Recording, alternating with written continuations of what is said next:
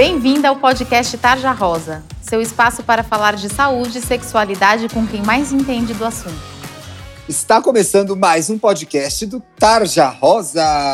Aqui quem fala é Tiago Teodoro, sou jornalista, trabalho com o público jovem já há muitos, muitos, tantos anos. Estou aqui com a minha parceira, minha dupla nesse podcast maravilhoso, que é a Talita. Oi, gente! Aqui é a Thalita Domenic, eu sou a ginecologista consultora do Taja Rosa. Meus amores, as peças lindas que vocês veem lá no nosso Instagram, os nossos posts, as matérias que vocês leem lá no nosso site, tarjarosa.com.br, todas têm a consultoria dessa pessoa maravilhosa, essa diva da ginecologia que é a Thalita.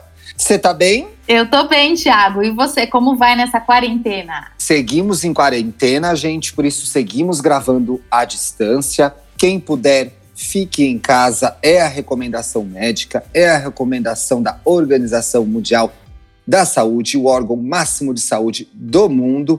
É isso que a gente tem que fazer agora, né, amiga? Tentar ficar em casa o máximo possível. Sim, a gente só deve sair quando estritamente necessário e usar as nossas máscaras. Exatamente, porque agora, nessa semana em que estamos gravando, Máscaras estão valendo, certo? Máscaras estão valendo, infelizmente estão difíceis de achar, então a gente pode fazer as nossas máscaras de pano, não tem problema. Tem como fazer isso, né? Eu vi que é pegar um tecido, dobrar em dois, botar os elastiquinhos na ponta. Tem vários tutoriais ensinando a fazer essas máscaras, né? Vários tutoriais e elas funcionam mesmo. A gente pode usar por duas horas, chega em casa, lava as máscaras, bota para secar e usa de novo depois quando tiver que sair. Mas relembrando o que você falou, só vamos sair quando for estritamente necessário. Muito bem.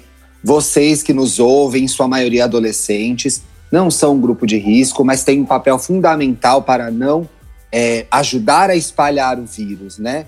E deixar assim os grupos de risco, que são as pessoas mais velhas, as pessoas que já têm doenças. Como que é essa palavra mesmo, amiga? Doenças crônicas, como Doenças cro... Isso, doenças crônicas é, que estão mais, é, é, estão mais expostas à pandemia, é, vamos protegê-las também, né?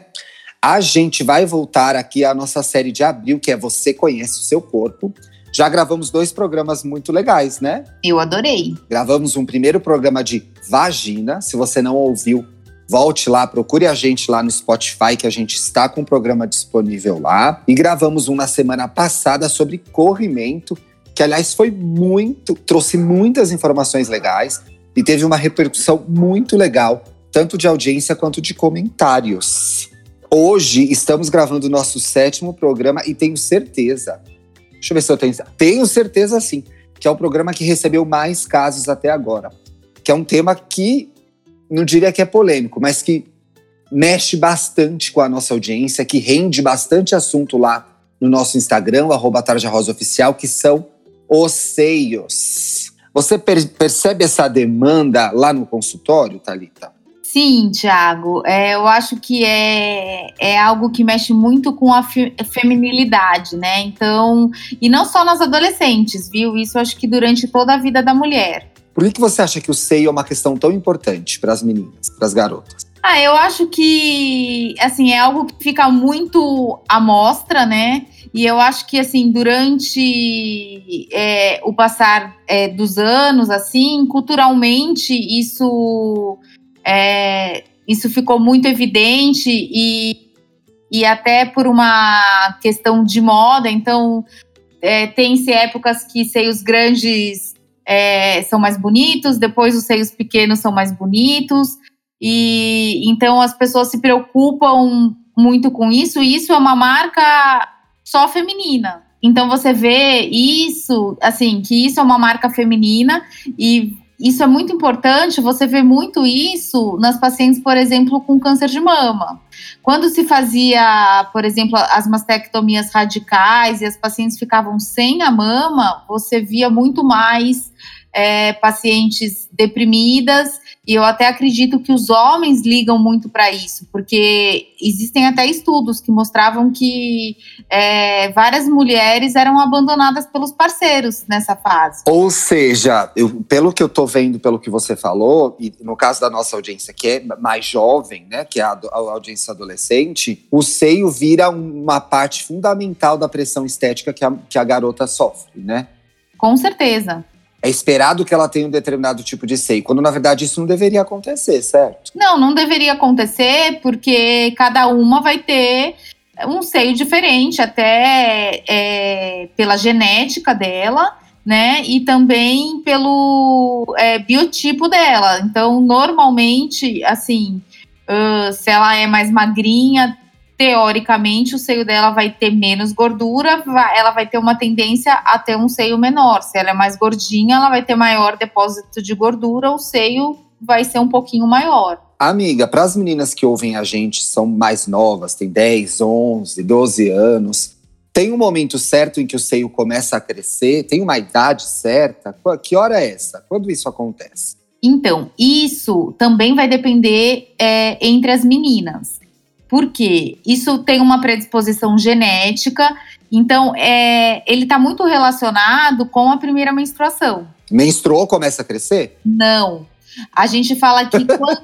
Está tudo errado nesse programa, eu falo, viu? Pode continuar aí. a gente fala que quando surge o broto mamário, que é quando o seio começa a despontar, então ele começa a aparecer, dois anos depois a menina vai menstruar. Então ele começa antes. Ele começa antes e ele dá um indício mais ou menos pra gente de quando ela vai menstruar, que ela vai menstruar dois anos depois. E o seio para de crescer em algum momento ou ele continua crescendo? Cresce até que idade? Como funciona isso? Ele pode começar a aparecer, né, por volta de oito anos, mas em algumas meninas ele vai aparecer depois, então com 10, 11 anos. Porque a gente tem meninas que menstruam com 9, 10 anos e tem meninas que vão menstruar só com 14, por exemplo. Depois da menstruação, ele cresce em média por mais uns dois anos.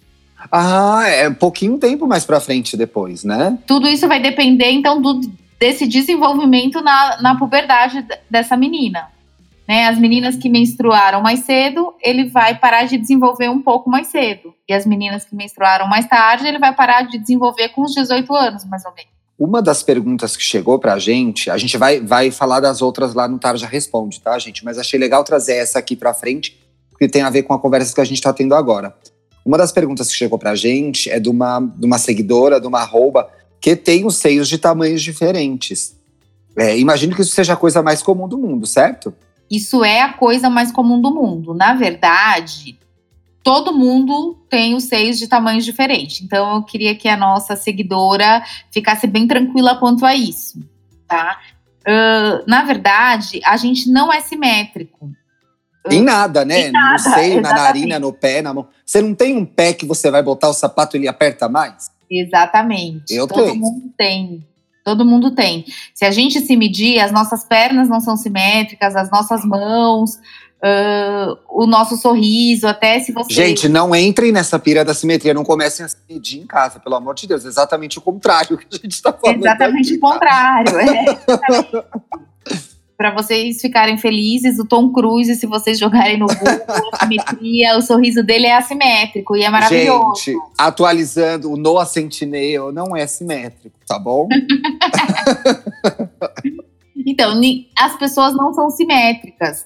É, só que tem algum, algumas meninas que o seio, uh, principalmente quando o seio é menor, isso fica mais evidente, né? Mas assim, Thalita, se é, tem alguma diferença de tamanho que pode significar alguma coisa? Se um é muito maior que o outro, menor que o outro, pode ter algum problema em torno disso ou não? Não, isso é uma questão estética, que às vezes incomoda muito a, a paciente, né? Agora, é normal ter pelos? É normal ter pelos, tá? Principalmente em torno da auréola. Isso também é uma questão genética, uma questão racial.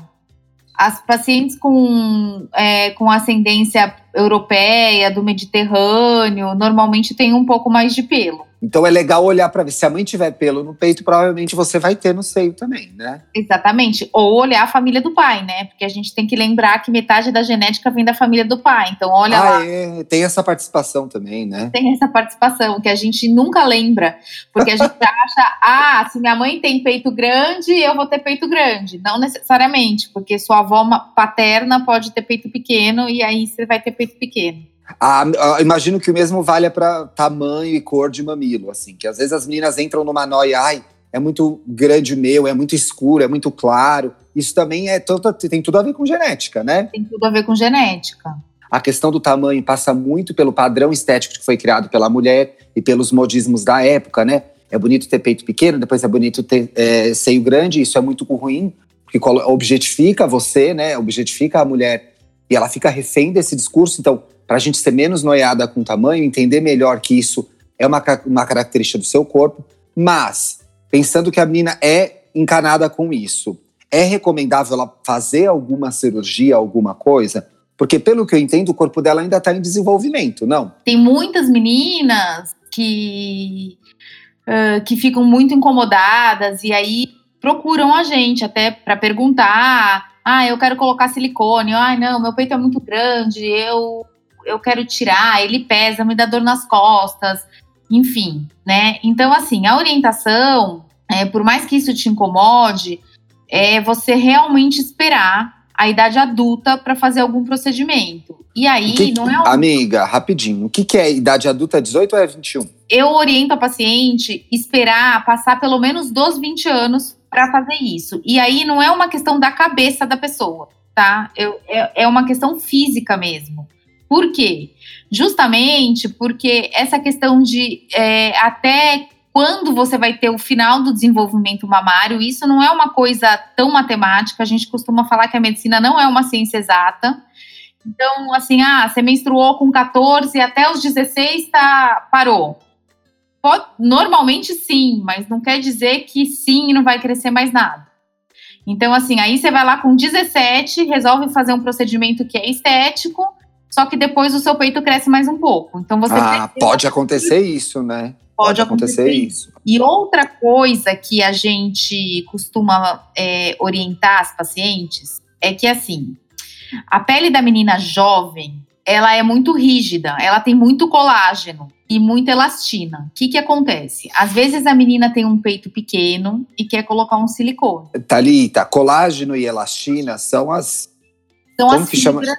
São as fibras que dão a consistência, a resistência na pele, é isso? Exatamente. A grosso modo, tá. Exatamente. Aí o que, que acontece? Ela tem lá um peito pequeno, o médico vai, abre, coloca um silicone, coloca lá 300 ml de silicone para ela ficar com o peito do tamanho que ela quer. Na hora de fechar esse peito com o silicone dentro, essa pele vai esticar. Uhum. Eu já uhum. cansei de ver menina que colocou o silicone e estourou um monte de estria. Hum, porque a pele é muito durinha ainda. Porque a pele é muito durinha. Agora, se ela esperar os seus 25, seus 30 anos para fazer isso, a pele já começou a perder um pouco de colágeno. Não quer dizer que o peito dela vai estar tá caído, não vai estar. Tá. Mas talvez o silicone vá acomodar melhor se Mas ela quiser silicone... colocar mesmo se ela achar necessário. Exatamente, o silicone vai acomodar melhor e a chance dela ter uma estria é muito menor. Então, eu sempre peço para a paciente ter um pouco de calma Agora, amiga, tem como a gente passar alguma dica para a menina controlar a ansiedade? Porque de repente ela tá afim de fazer uma coisa que ela sonha em fazer, que vai deixar ela mais feliz,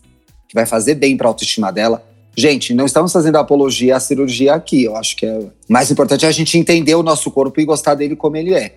Mas pensando que uma menina tá muito afim de fazer e que ela vai precisar esperar, como ela controla essa ansiedade? Tem jeito isso?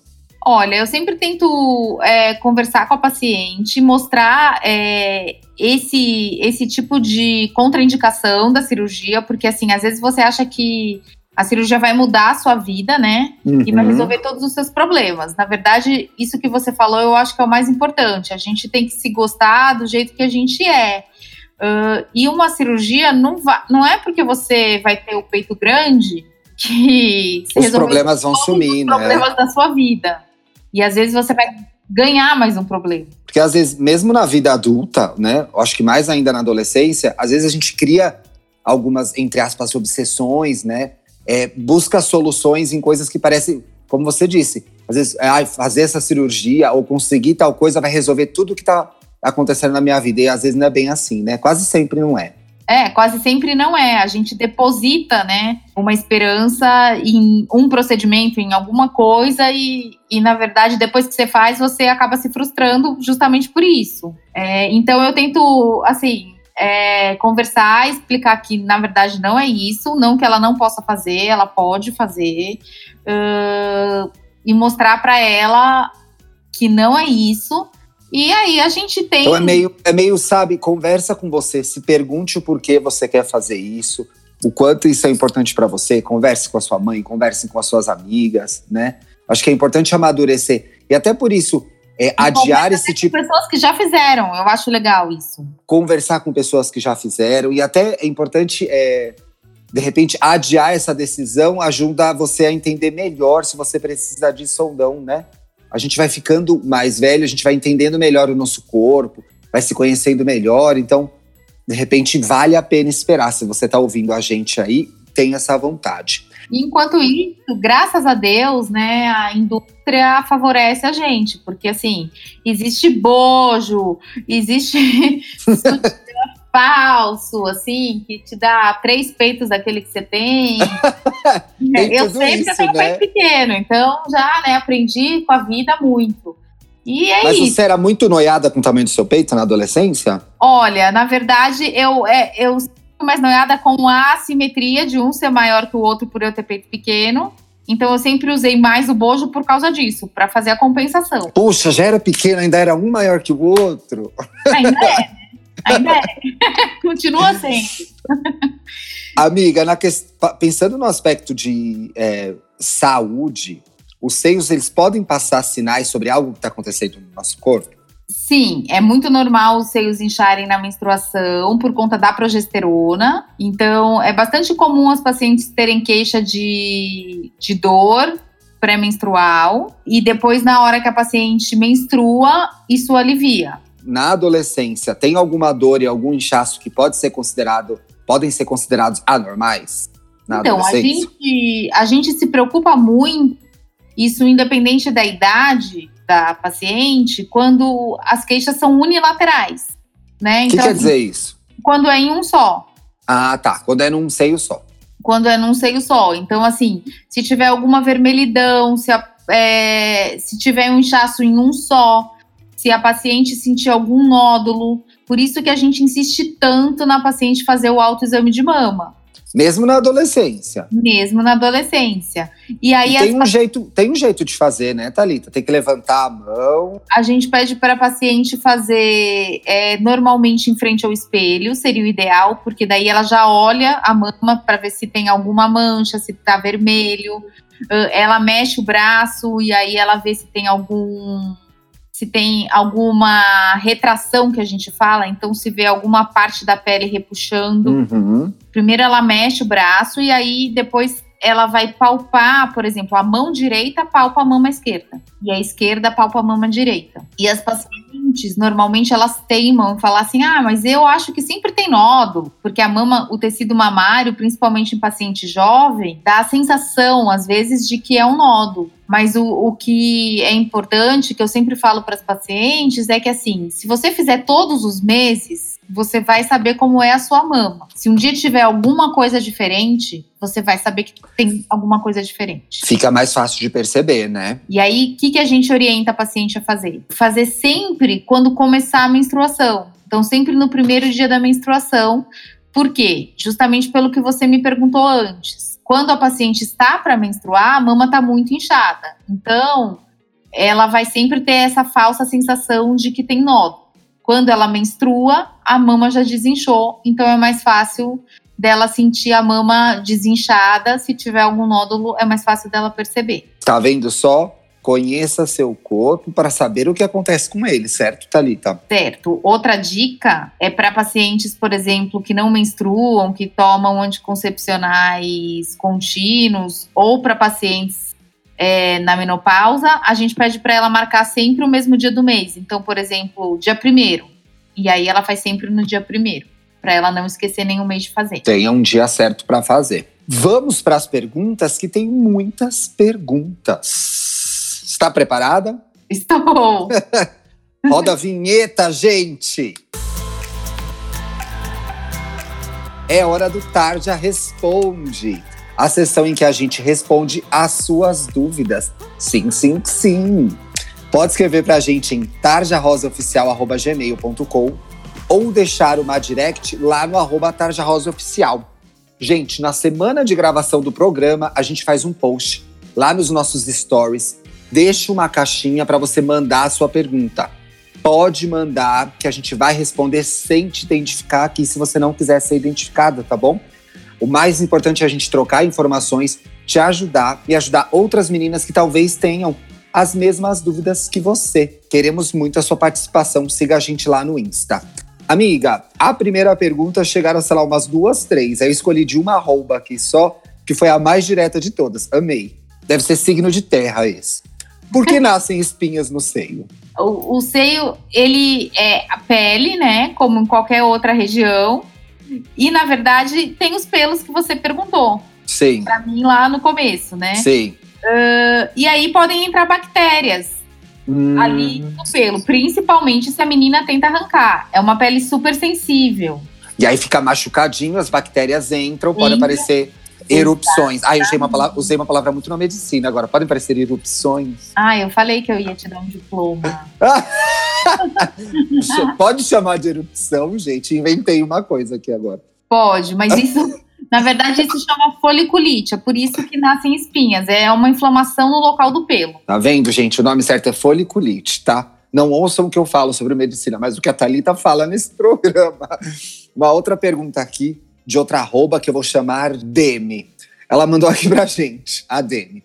Afinal, uso contínuo de sutiã interfere se o peito fica levantado ou caído? Olha, na verdade, o uso de sutiã é uma coisa que as pessoas perguntam muito, né? Posso de sutiã? Não posso? Devo? Uh, não, não interfere. O que a gente é, fala muito para paciente é assim: sempre tomar cuidado com a higiene do sutiã, né? Então. Lavar. É, lavar frequentemente, pelo menos a cada dois dias. Uh, e a questão do colágeno que eu falei anteriormente é o que mais faz o peito ficar caído ou não. Então não interessa uh, usar, usar sutiã o tempo inteiro, não vai fazer a diferença. Não, mas, por exemplo, para atividade física, principalmente de alto impacto, que obviamente se você ficar pulando, se você ficar correndo, uhum. tem a lei da gravidade, né? Sim. Uh, então daí sim a gente orienta você usar um top que, que segure, porque isso vai ajudar. Agora, mas, você... aí, mas aí, amiga, muito mais na adolescência, muito mais para conforto dela fazer a atividade física com liberdade do que outra coisa, né? Que é aquele topzinho maior, não é? Sim, mas é, se você ficar fazendo isso muito mais até para atleta mesmo, né? Sim. Uh, de usar algo que segure para ajudar, né? Sim. Não que vai resolver todos os problemas do mundo. Que ela usa muito, porque ela se sente pouco à vontade sem. E ela pergunta se, se, o fato de ela usar muito pode fazer mal para ela. Não, não pode fazer mal. Isso já tem estudos mostrando, tá? Que nem faz mal e, e nem faz bem, não interfere. Não tem problema, desde que ela é, higienize bem. Porque, assim, é, se a paciente usa muito tempo o sutiã, e não e não higieniza, não troca com frequência, daí ele também pode ser acúmulo de fungo, de bactéria, e aí ela tem alguma infecção de pele. Então, de dois em dois dias, dá aquela lavadinha, troca o sutiã, que fica tudo certo, né? Pode usar sem medo. Agora tem uma misteriosa aqui que é: ter muita sensibilidade no seio é normal? O que, que é muita sensibilidade, né? É uma zona normalmente de muita sensibilidade. Tem pacientes que têm muita sensibilidade, tem uhum. pacientes que não e tudo bem. Em algum momento, essa, esse excesso de sensibilidade pode ser. Bom, imagino que se estiver incomodando já para a menina, já é uma questão. Mas ele pode ser algum, entre aspas, perigo, algo que ela tenha que investigar? Normalmente, o que, que a gente orienta a paciente? Se algo mudou. Tá. Antes não tinha, agora tem mais. Exatamente. Esse algo mudou funciona bem para a gente ir entendendo como é o nosso corpo, né? Se conhecendo, você vai conseguir perceber quando alguma coisa tá diferente em você. E aí é hora de você procurar seu médico. Dormir de sutiã faz mal? Não faz mal. Mas precisa? Não precisa, mas se você se sente confortável, não tem problema. Não precisa bater o martelo. Não é legal dormir, não é mais legal dormir sem. É, não. Isso assim, isso é algo que já foi bastante discutido, porque também tiveram escolas que, ah, você tem que dormir de sutiã. Uh, oh, não, se você dormir de sutiã dá câncer de mama. Não, tem vários estudos que mostram que não faz mal, não tem problema, mas também não precisa dormir com. Então faça o que você tiver vontade. O que te deixar mais à vontade, o que te deixar mais feliz, tá bom, amiga? Piercing no mamilo faz mal? Não, mas é um lugar de muita sensibilidade. Então, é o que a gente discutiu antes. Olha, mas eu penso, eu quero só aqui polemizar um pouco com você. Polemizar, né? Muito bem. Exato. É arrumar, é arrumar uma questão, né? Porque vai ter que ter um cuidado especial se você fizer um piercing no mamilo, certo? Muito. Bom, é uma questão que eu acho que vai muito de gosto do que a pessoa acha bonito para ela, né? É, eu particularmente não gosto, mas daí é uma opinião. Diz, quem, quem, eu conheço que fez diz que a maior dor é esse daí. Deus Nossa, deve ser. Bom, quem, quem mandou, arroba que mandou a pergunta está nos ouvindo, não faz mal, mas precisa ter mais cuidado com a região, né? Até porque enrosca nas coisas e tal. Então acho que tem, tem um. Eu mesmo já tive um piercing na adolescência. Ai, vou contar.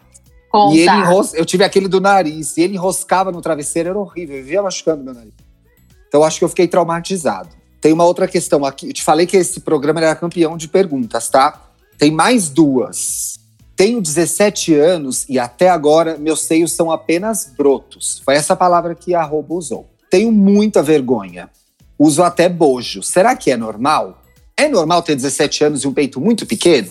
Então, eu acredito. Bom, o broto aí, ela deve ter só um, um seio pequeno, né? Acredito que com 17 anos ela deve ter menstruado já. Então a gente não fala mais que é um broto? Ela deve ter um seio pequeno. Porque, né, o broto, inclusive, é um termo técnico que vocês usam para o primeiro, quando o peito começa a nascer, né? É, exatamente. Às vezes foi força de expressão. É, eu acredito que sim, é porque ela acha tão pequeno que é só um broto. Sim. Acontece. Acontece. Uh, assim, provavelmente uh, é algo genético, ela deve ser magrinha, além de tudo. É um pouco do que a gente falou lá atrás, né? é dela, uh, incomoda a ela, né? Tem gente, eu sempre falo que mulher é sempre feita, né? Você tem peito grande, você queria ter pequeno. Você tem peito pequeno, você queria ter grande. Mas a nossa querida ouvinte, eu peço para ela calma, muita calma nessa hora. Ainda deve crescer mais um pouco, esse peito dela. Então, muita calma, não tome nenhuma atitude voraz aí, porque é aquilo que eu falei há um pouco tempo atrás. É, ainda o corpo ainda não... está em desenvolvimento, pode, pode coisa acontecer ainda aí, né? E assim, ainda que ela não vai ter um super peito, acredito que ele deve crescer mais um pouquinho. Uh, então vamos esperar ele chegar no que ele vai chegar para depois ela tomar alguma atitude.